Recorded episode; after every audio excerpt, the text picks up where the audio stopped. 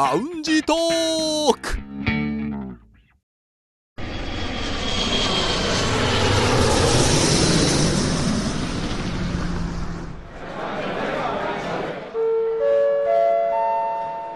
ラウンジトークよりご案内申し上げます。このコーナーは空港のランジでフライトを待つ男3人が自分たちの興味ある情報を持ち寄って中国について語り尽くします。さてラウンジに集いました私たちですが、うん。はい。えーラウンジらしい話をはい。したいと思いまして飛行機で移動すること多いと思いますが、はいまあ前も聞いたかもしれないけれども改めてこう飛行機の中の快適な自分なりの過ごし方とか、はいはい。そういうのってあります、えまずどれぐらい乗ります？時間。まあ、例えばじゃあ我々北京にいる、うんうん。で日日本と多分行くこと多いと思うから大体3時間から4時間くらいのフライト、3時間から4時間ね。はいはいはい、はい。私ねあ嫌いなことがあるんですよ、まあ嫌いって言ってもこれちょっと航空会社の方が悪いかもしれないですけど、うん。あの映画とか見れるじゃないですか。はい。音楽聴けたりするじゃないですか、あの機内備え付けのうんうんプログラムがあって、でこうヘッドホンするじゃないですか。そして始まってもあのポーンと間もなく離陸しますとか、はいはいはいあるいは今もうすぐちょっと気流の乱れがとか、あとは1時間後にうん着陸に体制に入ります。うん。っていう時に止まるじゃないですか。はい。映像がね、うん。嫌なんですよね。それは それは必要な情報ですかそれらはしょうがない。でも見てると止まるじゃない？うんうん。で大体中国から日本に行く便とかだと、うん。まず日本語でやるのよ。はい。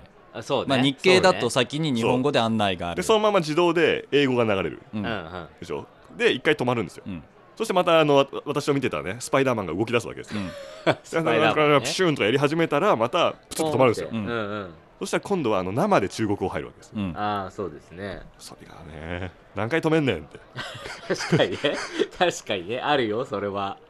まああのそれくらいまあかるよ。必要なことだと分かりますよ。それくらいは我慢しなさいとしか言いようがないけれど。うん。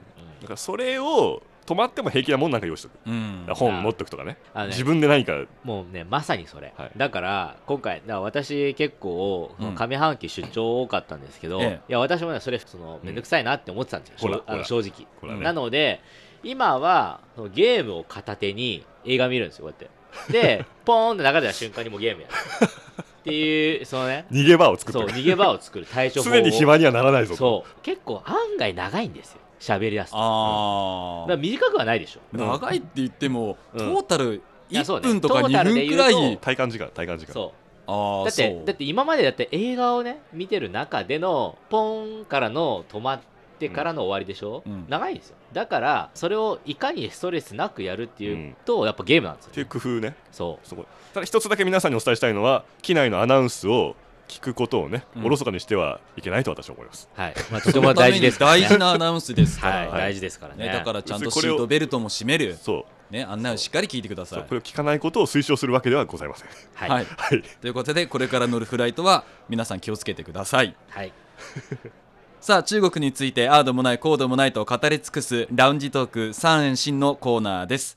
今日は私の担当です、はい星さんお願いします。私が気になる話題はこちら北京市で大気良好の日が6割を超える。北京市生態環境局は11月25日今年1月から10月で大気が良好だった日は190日に達し全体の62.5%を占めたと発表しました。逆に汚染日は3日で去年の同じ時期よりも6日少なくなりました。北京の大気状況は改善傾向が続いており主な大気汚染物質の濃度は去年に比べて全て低下したということです。これは12月2日チャイナニュースサービスの記事からです。ということででしてね、まあ、北京の天気が良くなりましたというニュースなんですけれども、うんはい。まあ、この改めて振り返しますとこの1月から10月で天気が良かったよっていう日は190日。うん。だからかなりの日数ですよね、うん。ただやはりこう思い返してみますと2015年、まあ、私たちが私と梅田さんがはい。北京に来た時ですけれども、まあその時はどうしてもやっぱりいいとは言い切れない。うん。悪かったなと思いましてでそしてその2015年の12月7日の夜に赤色警報が初めて発令されました、うん。ありましたね、うん。まあ、大気汚染最高レベルだよ。気をつけてくださいというものですけれども。覚えてますよね。星さんと私でねとんでもない時に来ちゃいましたねっていう 話をしてた記憶ありますよ。もう本当にまさにこのタイミングですからね。でこの赤色警報を改めて確認しますと2013年に導入された大気汚染に対する警報で赤の場合が一番最高で重度の汚染が3日以上続くと予想される場合その時に赤色警報が出されるということで。実はその、ね、空気のその汚染の深刻さではなくて、うん。どれぐらい続くかっていうことがそうですね。あれなんですよね、基準なんですよね。これから気をつけてねっていうアラートなわけですよね、まあそしてこの空気が悪いという時によく言われるのは PM2.5 うん。ですよね、まあ、これ改めて確認をしますけども PM2.5 微小粒子状物質。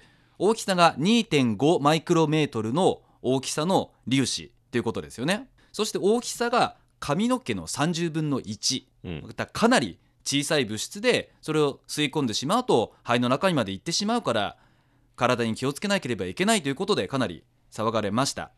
そしてこの PM2.5 なんですけれども、まあ、日本の場合の環境基準では1日平均で35マイクログラムとなってまして中国の場合2013年頃からだんだんこの PM2.5 っていう話題が出てきて世界的にも騒がれ始めましたそしてこの2013年は1日平均で300マイクログラム以上の深刻汚染と呼ばれる日が15日間続いたということです。これは北京ですね。北京にあるアメリカ大使館の中のモニタリングステーションでの観測結果なんですけれども、うん。深刻汚染。これが15日間。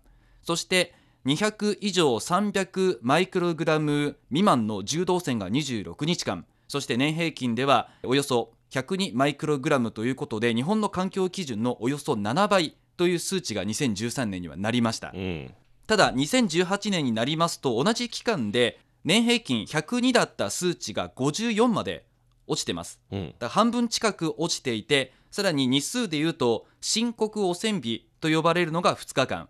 そして重度汚染が4日間ということで日数的にもやはり空気的には良くなっているという現状があります、なんれが数値としては明らかに良くなってるっていうことなでね。なんんですすね、はい、で数値として良くなっている。じゃあ実感としてどうだろう。今私と梅田さん4年ぐらいもう住んでます、うん。でそして劉さんはもう10年ぐらいですかね。はい。住んでますよね。でその変化はどう感じているかなっていうのを聞きたいなと思って、劉さんどうですか？いやまずその大気汚染がねものすごく大変だったその2014年5年の時と今比べたらもうものすごく違うわけですよ。ううん。んねむね、昔はだってねそのマスクがどうのこうのとか、うん、ね、PM2.5 対策のマスクを買うとかなんかいろいろあったじゃないですか。日本でマスク爆買いとかそうもねそうあり今ましたね。だってあんま使わないでしょそもそも。そのマスク？うん、うん。保湿用のはつけるけどその PM2.5 対策とかっていうのはもう最近なんか言わない感じがしましたよね。そのここね。もうここ2年3年ぐらい、うんあんまり空気が悪いから今日マスクつけて出かけようっていう人を見かけなくはなったかもしれませんね。うん。っていうとまあだから今すごく改善されてるわけで、で青空もねやっぱりすごく見るようになりましたし、ううんそれで言うとやっぱねこれだけ変わるんだっていうね。っていうのは僕は正直なところその感じてるところなんですね。うん。それでまあ皆さんほら2015年あたりの大気汚染で、初めての赤色警報のうん。2015年、はい印象深いじゃないですか、うん。私は2007年からもう大学でね、ええ。上京して北京に来てるんですけど、その頃は？うん、その頃はね大気汚染だからいわゆる PM2.5 じゃなくて砂塵砂嵐あが毎年の4月に必ずやってくるんですよ。なるほどね。だから私最初分かんないわけですよ。ね、砂嵐とか言って、なんやねん、砂漠じゃないんだからみたいなね、そんなちょっと舐めてたんですよ。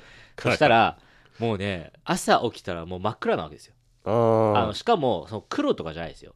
黒じゃなくて茶色なんですよ。うん。茶色の真っあの真っ暗。空空気が、うんうんそう。大気が、でそ外が、視界が茶色い。そう。で、出ると、あの、なんかね、砂がもう肌に当たるのが分かる。へえもう粒の感じがわかるバチバチバチって感じ。うん。ばあの、ひどい時はバチバチバチ。ひどくない時は、なんかついてんじゃないか。埃がついてきずっとまと,、まとわりついてる感じ。でうん例えば食堂とかね寮に戻りますよね、えでちょっと髪の毛こうやってやりますようんね、。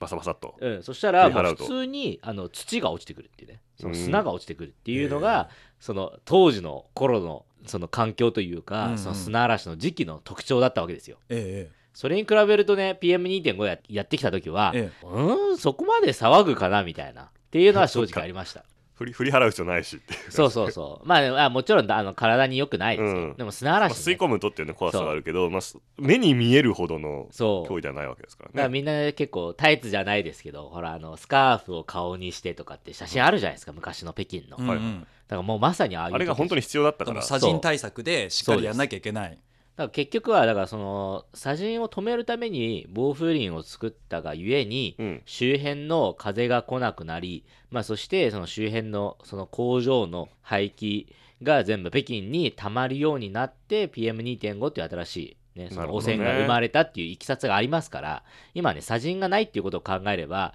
まあ、PM2.5 の対策をねちゃんとすればもう元通りの綺麗な北京に戻るわけですよ。もうということはもうリュウさん来た時から比べるとまあ過ごしやすいってことですよね。いやもう全然。だからその時もね4月にしか見られない光景でしたから、うん。それに比べるとだからそのそれ以外は綺麗でしたよ。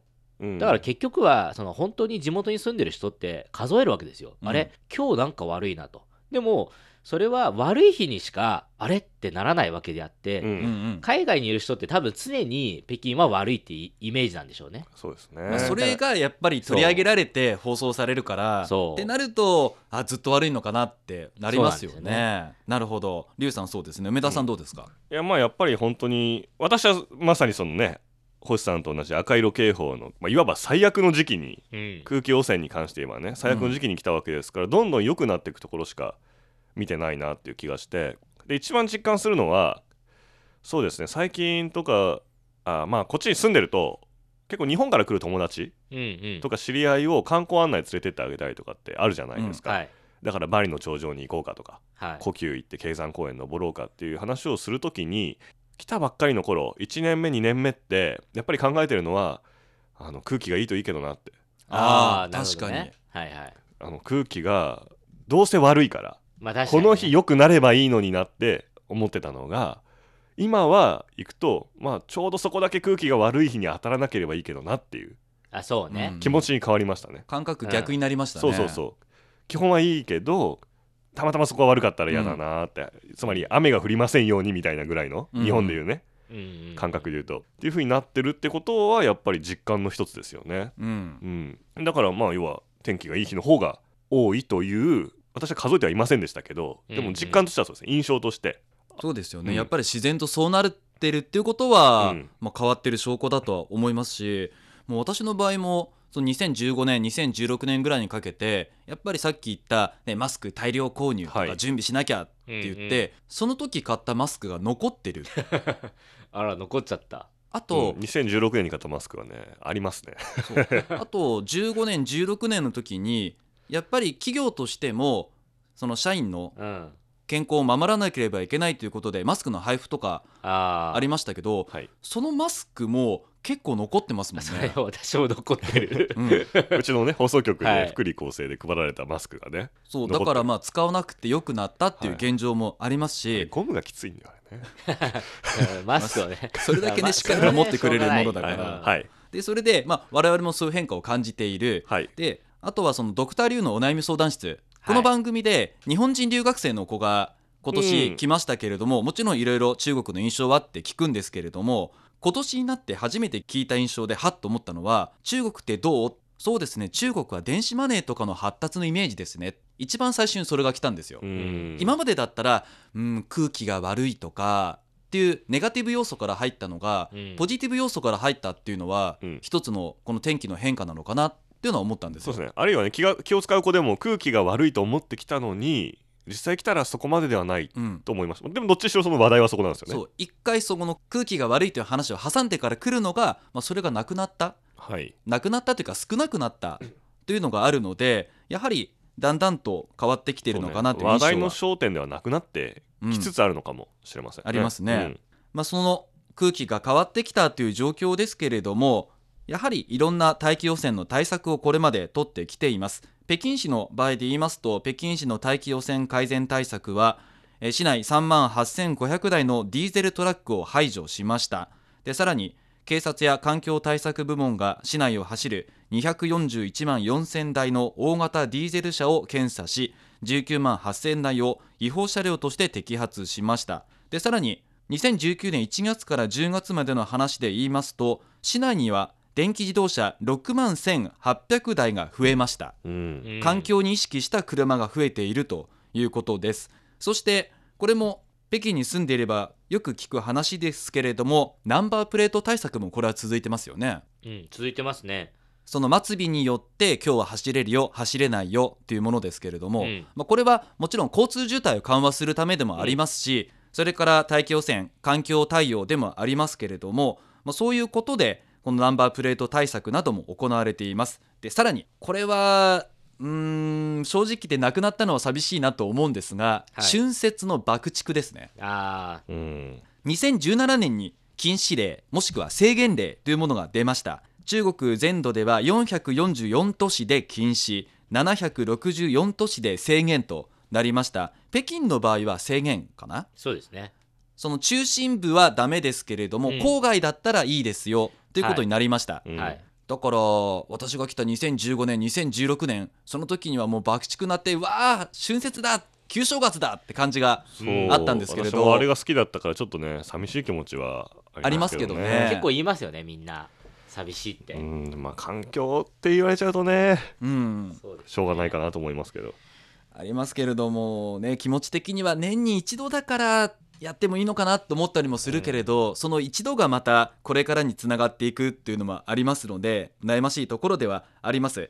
ただ以上のような大気汚染対策いろいろ講じてきた結果やはり住んでる人の実感としては徐々に中国私たちが住んでる北京も含めて大気変わりつつあるのかな良くなってきているのかなという印象はあります、まあ、ですのでまあ、先ほどの話もありましたけれども日本人の方で中国って聞いたら大気悪いんでしょ？空気悪いんでしょ？っていう印象確かにあると思いますけれどももちろん徐々に変わってきてるのは間違いないことなのでぜひ足を運んであチャイナブルー空青いねっていうものを実感していただければなと思いそうでます。すね。今の北京を見に来てほしいですね、うん。さてそろそろフライトの時間となりました。またラウンジでお会いしましょう。ラウンジトークサンシンのコーナーでした